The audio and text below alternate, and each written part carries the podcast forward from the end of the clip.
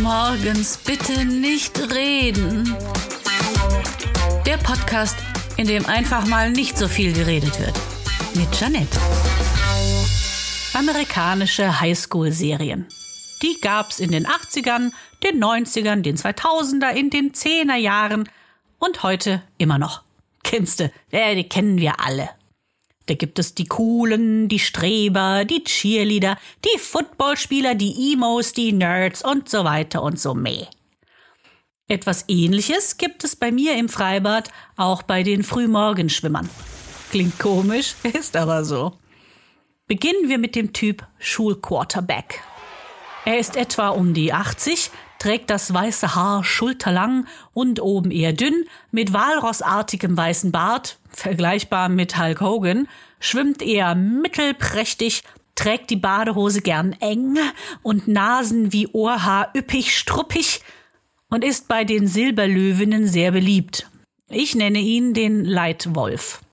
Dann gibt es auch den Typus der Cheerleaderinnen. Ich nenne sie Silberlöwinnen und das sind Damen im Alter von Mitte 60 bis Ende 80, meist mit weißen Haaren und normalerweise auch, zumindest größtenteils, völlig zurechnungsfähig, bis eben besagter Leitwolf auftaucht.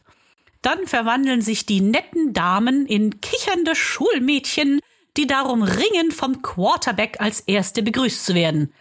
Die Gewinnerin des Tages wird dann den Rest der Schwimmzeit von den Mitstreiterinnen neidisch beäugt, obwohl der Leitwolf absolut jeder von ihnen ein wenig seiner kostbaren Rentnerzeit widmet.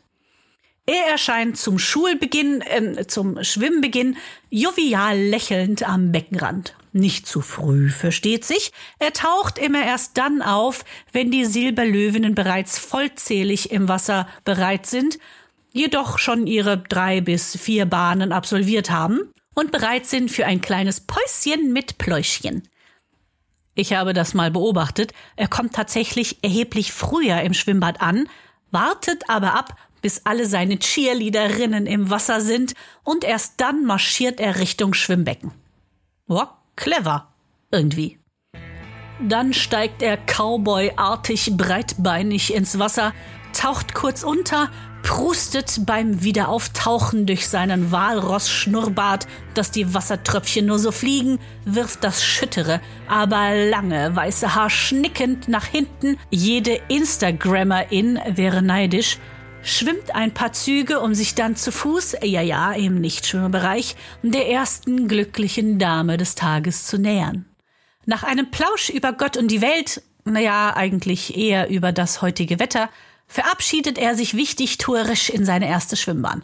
Muss erst mal ein bisschen Sport machen, nicht? Ne, für den Körper. Man wird ja nicht jünger, ne? Na, na, na, na, na, na, na. Die nächsten zwei bis vier Bahnen werden dann auch so aufmerksamkeitsheischend wie möglich absolviert, sprich kraulend. Wasserspritzend strampelnd, beim Ausatmen immer schön Wasser durch den Bart spucken und dabei, wenn möglich, Mitschwimmer auf der gleichen Bahn erwischen. Mitschwimmer auf der gleichen Bahn hat er übrigens gar nicht so gern, aber die nehmen eigentlich schon alle Reis aus, sobald er eine Bahn für sich beansprucht. Mit dem Leitwolf möchte man gar nicht die Bahn teilen, denn er schwimmt Slalom, als gäbe es irgendeinen Preis im Freibad Super G zu gewinnen. Auch nimmt er nicht einfach eine freie, also leere Bahn, sondern irgendeine, von der er Leute vertreiben kann muss ebenfalls dieses Quarterback-Ding sein, denn anders ist es nicht zu erklären. Er schwimmt nämlich jeden Tag auf einer anderen Bahn. Nachdem er zwei Bahnen so hinter sich gebracht hat, wartet am anderen Ende des Beckens auch schon eine kleine Gruppe Cheerleader, um ihn zu belagern, zu feiern, zu bejubeln, sprich, naja, Cheerleading zu betreiben.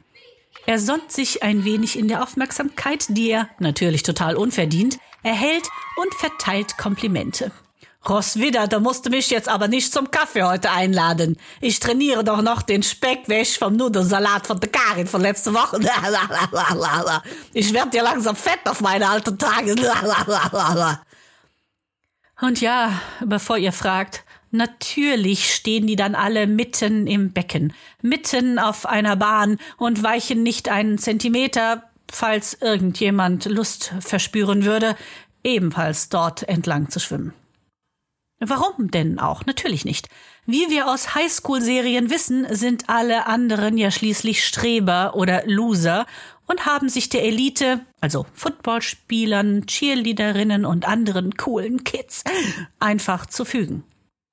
Die Streber, also die tatsächlichen professionellen Schwimmer, sind übrigens immer die ersten, die mit einem Augenrollen dem Quarterback seine Bahn freimachen.